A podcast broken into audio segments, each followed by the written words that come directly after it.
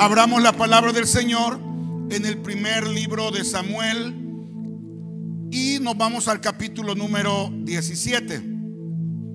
Primera, primer libro de Samuel, capítulo 17, del verso 8 en adelante.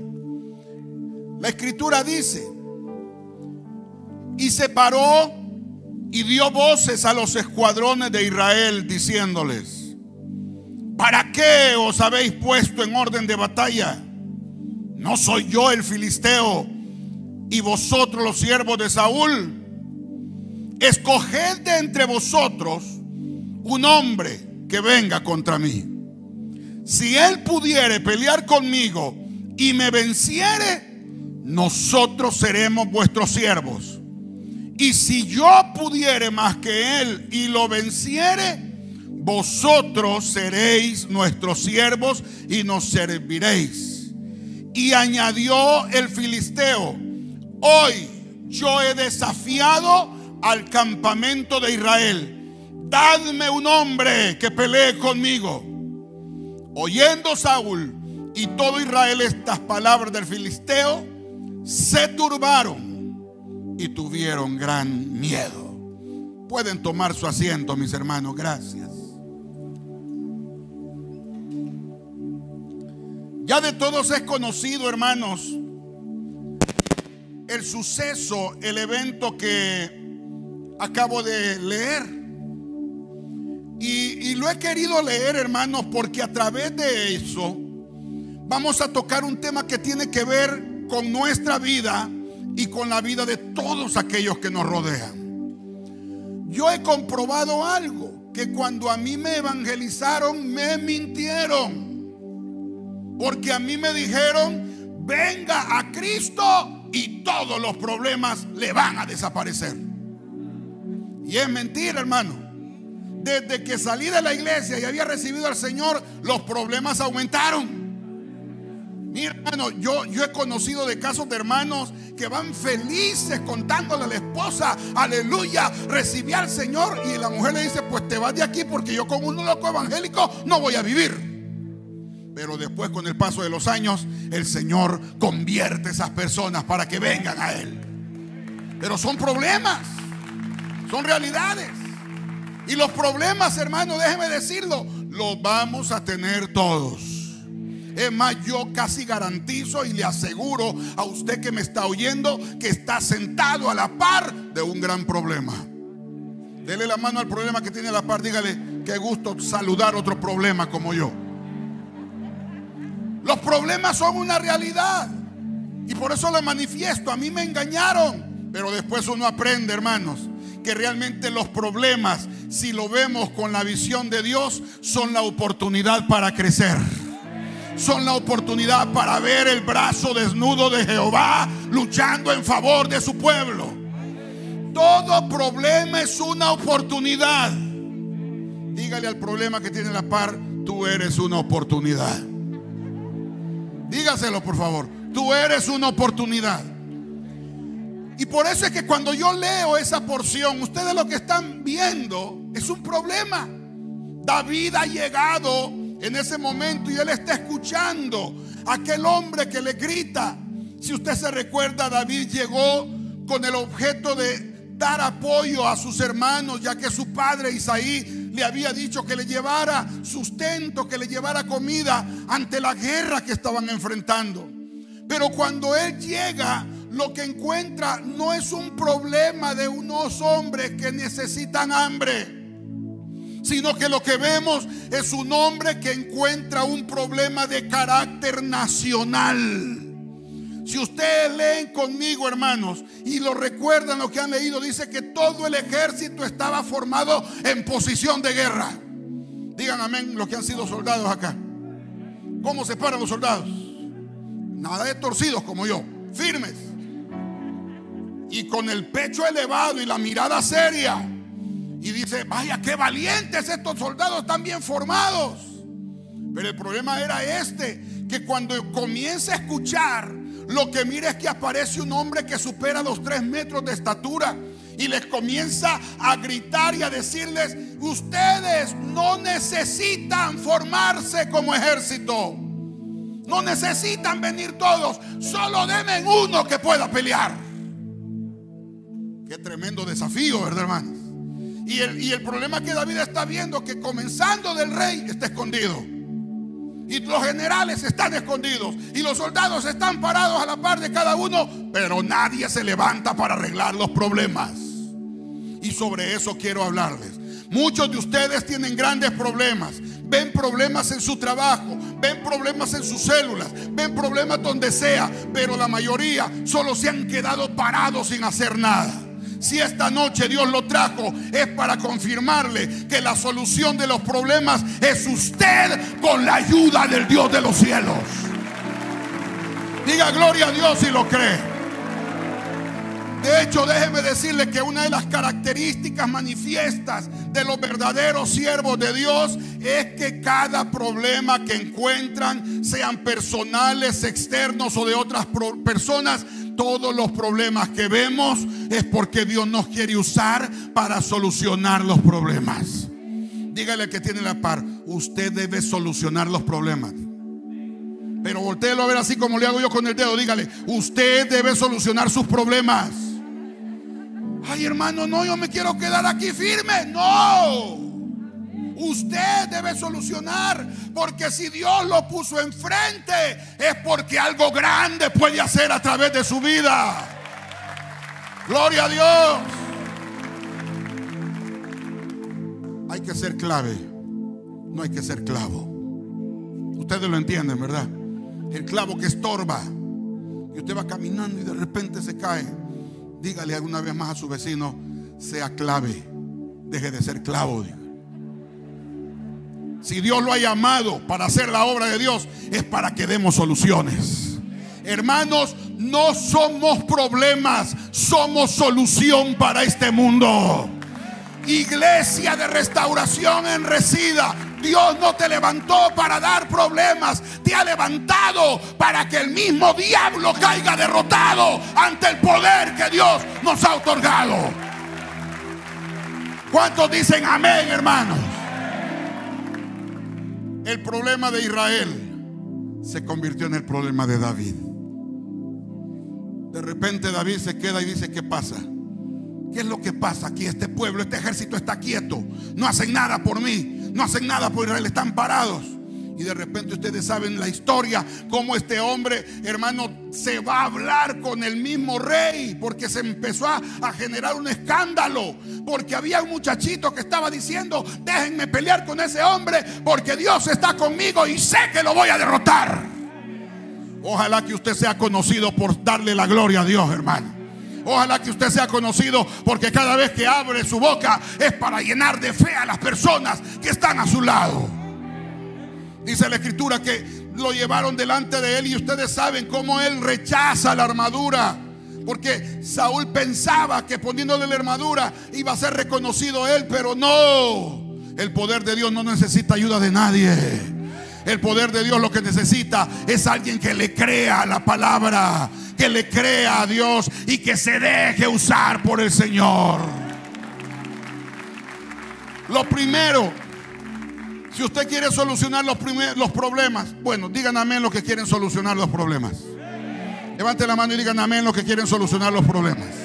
Dígale al vecino, te voy a solucionar.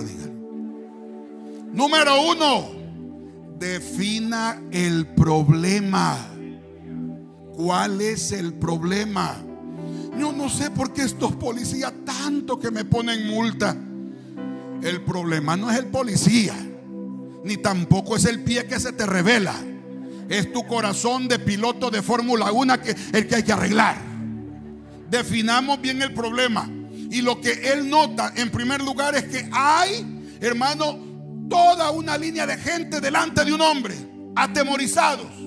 Él ve que hay un problema, no hay alguien que quiera pelear. Y es lo que observa que a consecuencia de esa situación hay una nación avergonzada. Lo que está viendo es gente que no quiere solucionar los problemas, están enfrente y él lo define. Usted ya definió cuáles son sus problemas, hermano. Estimados hermanos casados, su problema no es su suegra. Usted es el que se porta mal. Usted es el que no sabe llevar bien las cosas. Amén, hermanos. Él sabía que había un problema. Y, la situación es esta, hermano. Viéndolo desde el punto de vista estratégico. Estaba la situación en un punto muerto. Un hombre que gritaba y un ejército parado que no hacía nada por solucionar el problema. Se parece a muchos que estoy viendo esta noche que están en el punto muerto. ¿Me muevo o no me muevo? ¿Avanzo o no avanzo? ¿Dejo de beber o no dejo de beber? ¿Dejo de pecar o no dejo de pecar? Si Dios te ha llamado, da un paso adelante y toma la voz de Dios y tómala con fe porque Dios te va a usar. ¿Cuántos lo creen, hermanos?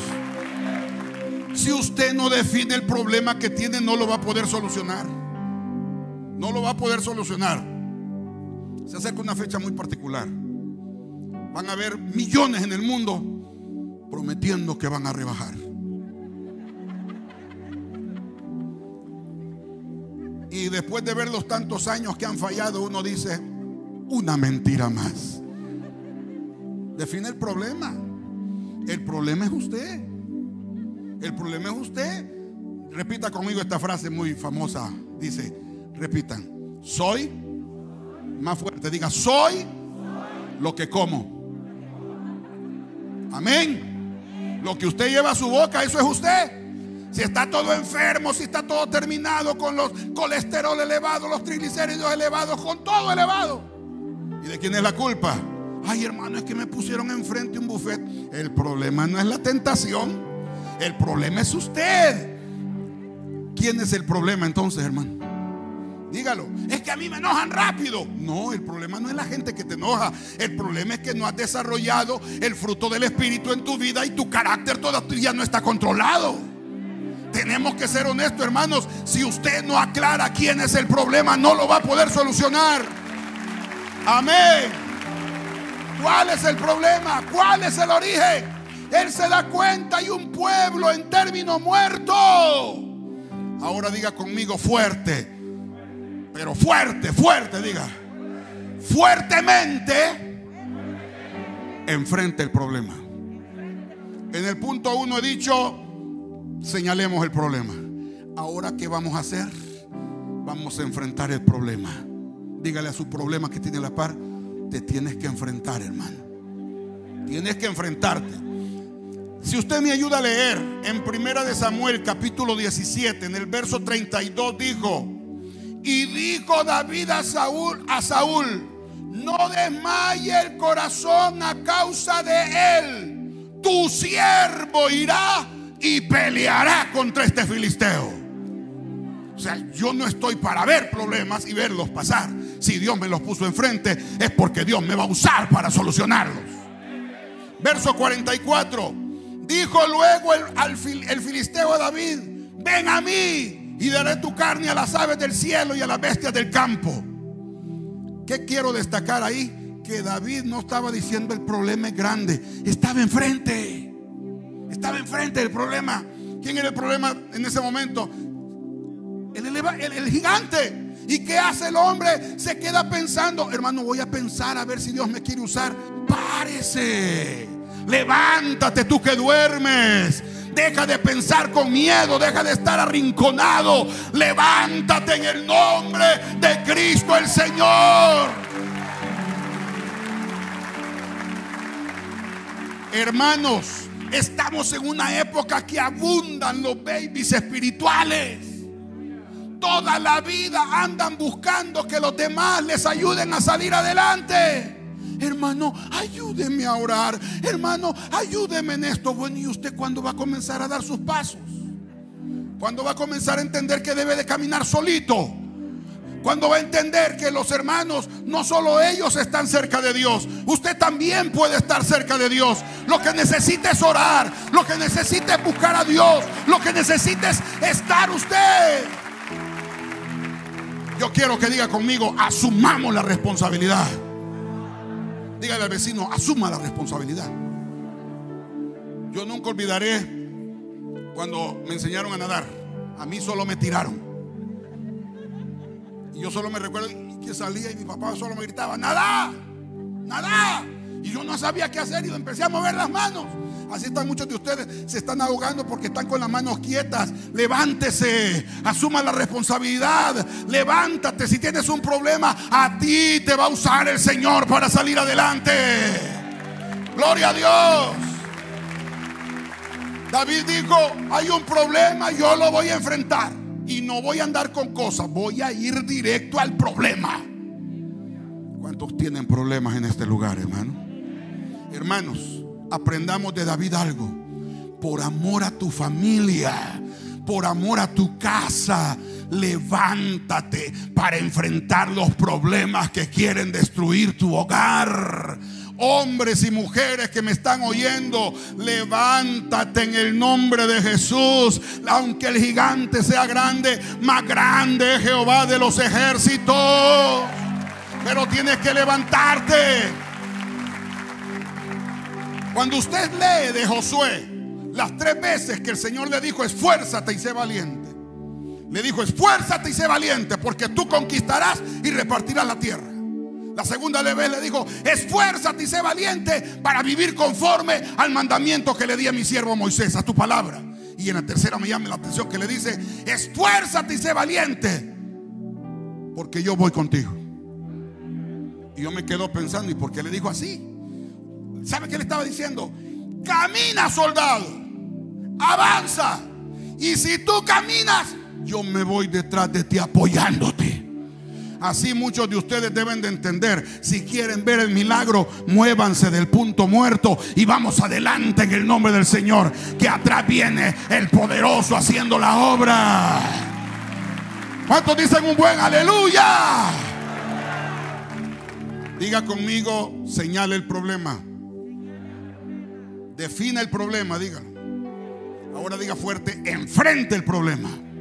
Ahora diga conmigo, ármese correctamente. Lean conmigo 1 Samuel capítulo 17 y verso 40. Miren a David. Y tomó su callado en su mano. En este momento va a enfrentar a Goliat. Y escogió cinco piedras lisas del arroyo. Y las puso en el saco pastoril, en el zurrón que traía. Y tomó su onda en su mano y se fue a donde el filisteo. ¿Qué es lo que estamos viendo ahí? A un hombre que va a enfrentar los problemas, pero con todas las herramientas que Dios le ha puesto en la mano. David era pastor. Y lo primero que toma es el callado.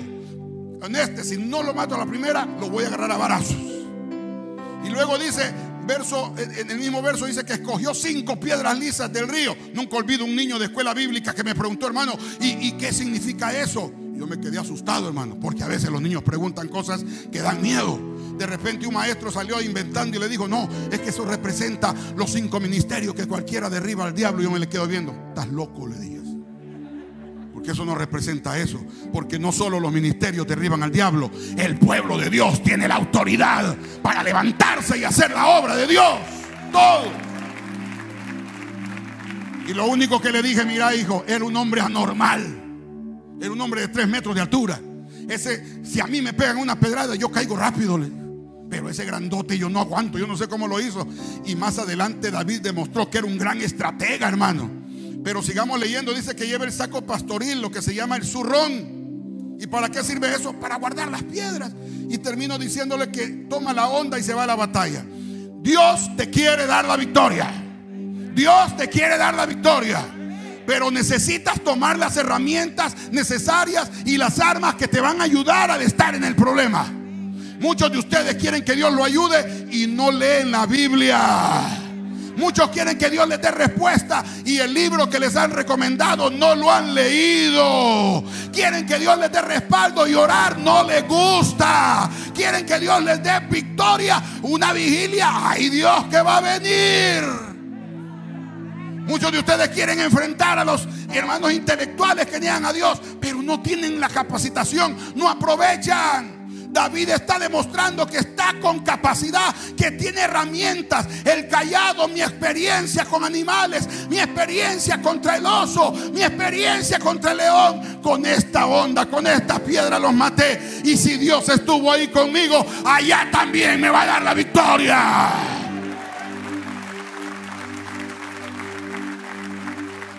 ¿Y usted qué herramientas tiene, hermanito? Voltea a ver al problema que tiene a la par, a ver si tiene el zurrón a la par. El saco pastoril.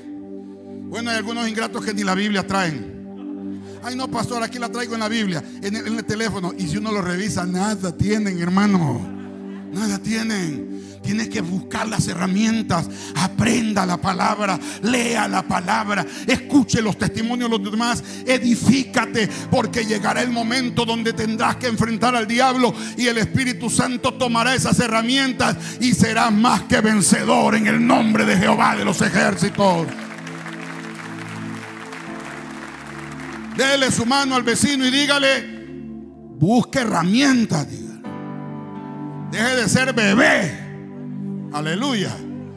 Ahora quiero que me ayude con el verso 17 de 1 Samuel capítulo 17. Vamos a ver el cuarto elemento.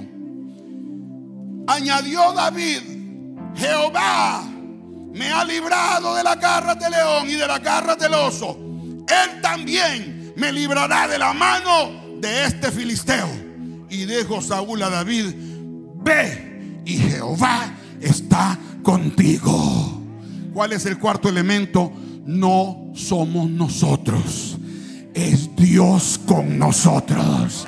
No es mi experiencia, no es mi sabiduría, no es lo que yo he leído. Lo que pasa es que si Dios está con nosotros, nadie puede contra nosotros. No confíes en hombres, no confíes en hombres, no confíes en mujeres, no confíes en pastores. Confiemos en aquel que está sentado a la diestra del Padre. ¿Cuántos dicen aleluya? Quiero avanzar rápidamente. Cuando David llega delante de ese hombre, tuvo una actitud que a mí me llama la atención. Y él, hermano, definió la estrategia. Diga conmigo, defina la estrategia. Diga más fuerte, diga, defina la estrategia. ¿Qué es lo que hizo este hombre? Quiero que me ayude leyendo el verso 45. Yo quiero que vea lo que le dice a, a, a Goliat. 17:45. Dijo David al filisteo: Tú vienes a mí con espada y lanza y jabalina, mas yo vengo a ti en el nombre de Jehová de los ejércitos, el Dios de los escuadrones de Israel, a quien tú has provocado. Pero ahora lea lo que sigue. ¿Cómo le detalla? Le dice, número uno, Jehová te entregará hoy en mi mano. Mira Filisteo, mira problema que tienes. Dile este día, Jehová te entregará en mi mano. Número dos, le dice, y como Jehová está conmigo y te ha entregado, yo te venceré. Lea conmigo el verso. Y cuando te venza, número tres, te cortaré la cabeza. Número cuatro, y cuando te haya cortado la cabeza, daré hoy los cuerpos de los filisteos a las aves del cielo y a las bestias de la tierra. Lo que me llama la atención es esto, que no le dijo y entregaré tu cuerpo, sino que dijo la victoria que Dios me va a dar va a ser tan grande que los cuerpos de tus compañeros de guerra hasta eso los vamos a matar. Porque Dios no solo me va a apoyar para destruirte a ti, sino que te venceremos en el nombre del Dios Todopoderoso. Gloria a Dios. Y siga conmigo. Y toda la tierra sabrá que hay Dios en Israel. Muchas veces nosotros queremos solucionar los problemas y no formulamos un plan de acción. Queremos ir inventando en el camino. Nunca olvido la frase de nuestro pastor general que un día dando un curso sobre predicación cristiana dijo así. Yo los admiro a ustedes, como son capaces de hablar una hora y no decir nada. Y todos nos quedamos así. Ustedes no estudian, no se preparan. Ustedes son inspiracionales. Lo que se les viene a la cabeza, dicen. Este hombre no dijo lo que le vino a la cabeza. Él sabía el plan con el que iba a derrotar al diablo. Él le dijo, número uno, Jehová te entregará en mi mano. Diga conmigo, Jehová te entregará en mi mano. Dígale a su problema, yo te venceré. Levante su mano y diga, te cortaré la cabeza. Pondré tu cuerpo para que se lo coman los animales. No los veo muy convencidos, hermanitos. Vamos a repetirlo, diga conmigo, Jehová te entregará hoy. Yo te venceré. Te cortaré la cabeza. Tu cuerpo será destruido. Y toda la tierra sabrá que hay Dios poderoso en Israel. Y dice el verso, y sabrá toda esta congregación que Jehová nos salva con espada y con lanza, porque de Jehová Él es la batalla y Él nos entregará en sus manos. ¿Cuántos creen que Dios les da la victoria? ¿Cuántos creen que Dios los puede ayudar, hermano? Entonces enfréntelo ya. Enfréntelo ya. Y hoy es una buena noche para que vengamos delante de Dios y que le digamos, Señor, mira, aquí están mis problemas. Tú sabes los que están acá. Mis problemas no son mis hijos, soy yo. Yo soy y aquí vengo. Dame la estrategia, dame la fuerza, dame la convicción, dame el plan. Pero enfréntelo. Deja de correrte. Diga fuerte, deje de correrse. Al problema que tiene la par, dígale, deje de correrse. Desde el momento que se queda callado y no hace nada, se está corriendo. Dígale, deje de correrse. David nos da un ejemplo tremendo. Y quiero finalizar diciéndoles por último lo siguiente. Dios no nos da carga que no podamos llevar. Si tienes una situación difícil, que dice la escritura, que juntamente con la prueba también dará la salida. ¿Cuántos creen que Dios va a dar la salida?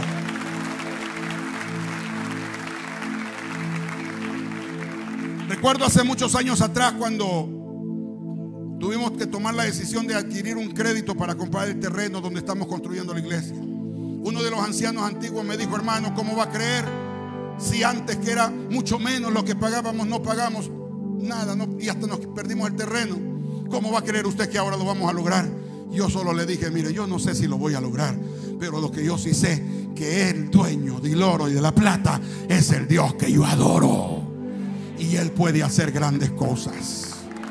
Dios puede hacer grandes cosas. Los que creemos que Dios nos va a dar la victoria, pongámonos de pie en este momento. Y le pido que cierre sus ojos. Y si usted va a enfrentar su problema, le pido que levante sus manos al cielo y comience del Señor a decirle, dame la victoria, Señor. Dame la victoria sobre este problema. Como dice aquel coro lindo, el Señor la victoria ha dado ya. Si yo espero en Él, mis batallas Él peleará. Él peleará. Levanta tus manos, dile Señor, tú conoces mis problemas. Toma esa acción, todo el éxito comienza a los pies del Dios Todopoderoso. No importa el dolor, no importa el sufrimiento. Dios tiene el poder para sanar enfermos. Dios tiene el poder para liberar a los cautivos. Hermano, Dios se está moviendo en este momento. Si tú lo crees, levanta tus manos y comienza a decirle, dame la victoria. Dígale con todo el corazón, mira ese gigante como se burla. Pero yo vengo delante de ti, Señor, para que me des la victoria. Mira ese gigante que ha querido destruir mi matrimonio. Yo me levanto en el nombre de Jesús. Señor, mira Mira cómo el enemigo quiere destruir a mis jóvenes hijos adolescentes. Pero yo me levanto en el nombre de Jesús por mis hijos. Vamos, levante esa voz, levante esas manos. Yo me levanto en el nombre de Jesús. Aleluya. Aleluya. Eso es, levante sus manos. Levante su voz. Quiero levantar a ti mis manos, Señor Jesús. Oh Dios, levante ese clamor. Vamos, David. Tu familia está en un punto muerto. Toma la decisión ahora. Toma la decisión ahora. Tómala ahora. Aleluya. Tú estás haciendo cosas grandes ahora. Los que sienten la presencia del Señor, alábenlo con libertad. Y como dice ese coro que nuestros hermanos entonan, ahora dígale, creo en ti Señor en lo que harás. Quiero levantar a ti mis manos. Digámosle todos juntos ahora. Creo en ti Señor Jesús. En lo que harás. Creo en ti, Señor. Creo en ti, Jesús. En lo que harás. Levanta tu voz, dice, lo creo en ti. Creo en ti. Jesús. En lo que harás. Mi,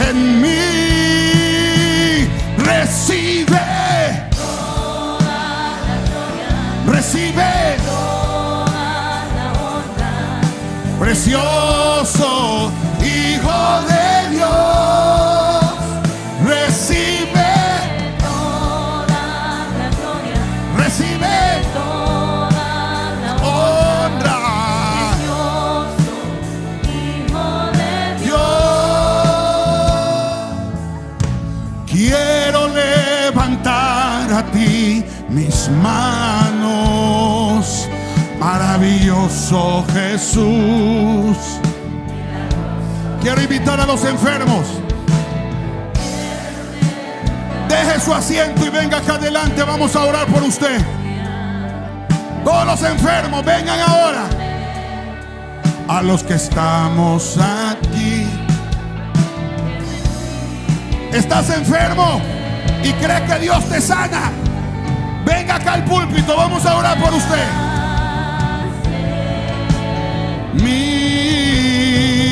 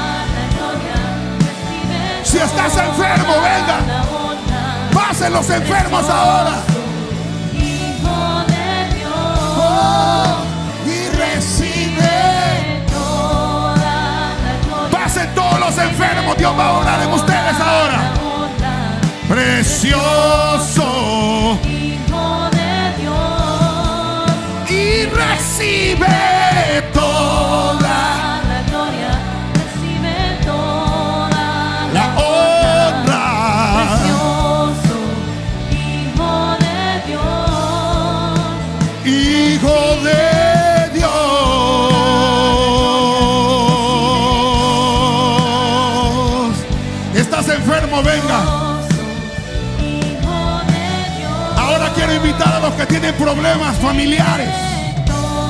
Vengan acá. Como matrimonio, venga acá al frente. Si gusta, traiga a sus hijos. Quiero, Señor, darte la gloria. Darte la honra.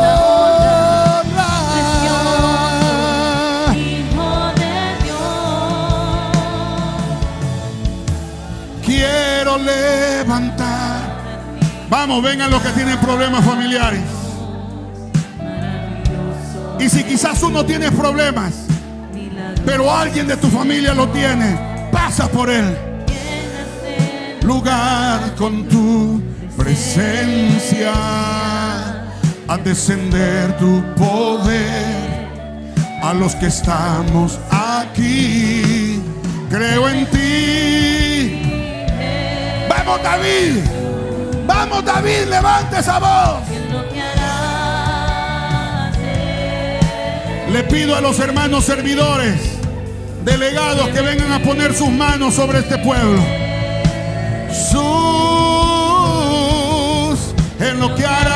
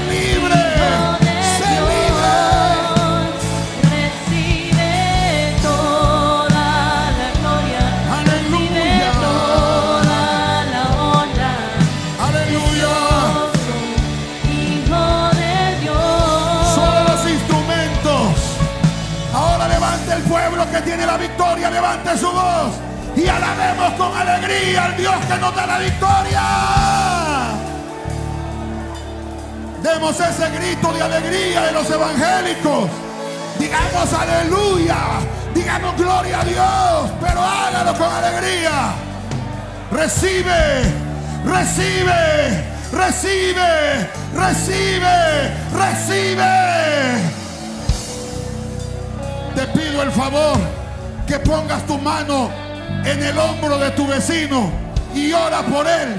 Ponga su mano en el hombro de su vecino y dígale, Señor, dale respuestas ahora. Dale respuestas ahora. Dale soluciones ahora. Recibe. Aleluya. Aleluya. Bendito el Señor. El que está recibiendo que alabe a Dios.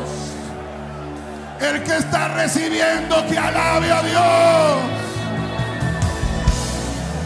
Oh, gloria a Dios. Aleluya.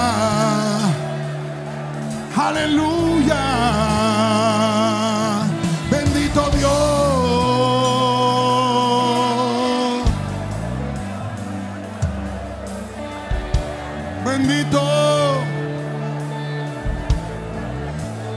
Sintiendo la presencia de Dios, levanta tu voz y dale gracias. Pero este día tu problema comienza a solucionarse en el nombre de Jesús. Ahora. Oh bendito Dios.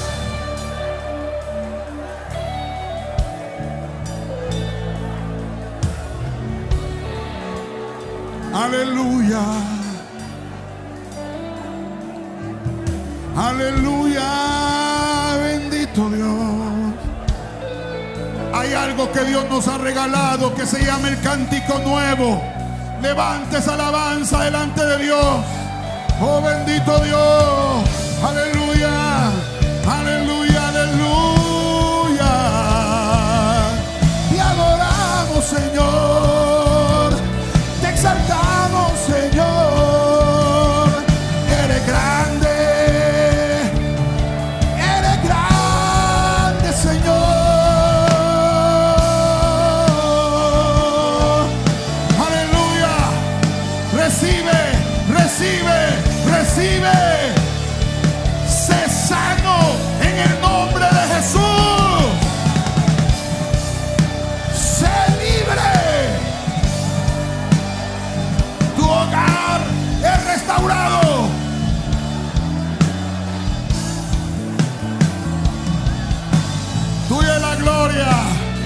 Lo que están recibiendo ahora, levante sus manos y denle la gloria a Dios. Con fuerza estamos por terminar este tiempo. Alabemos a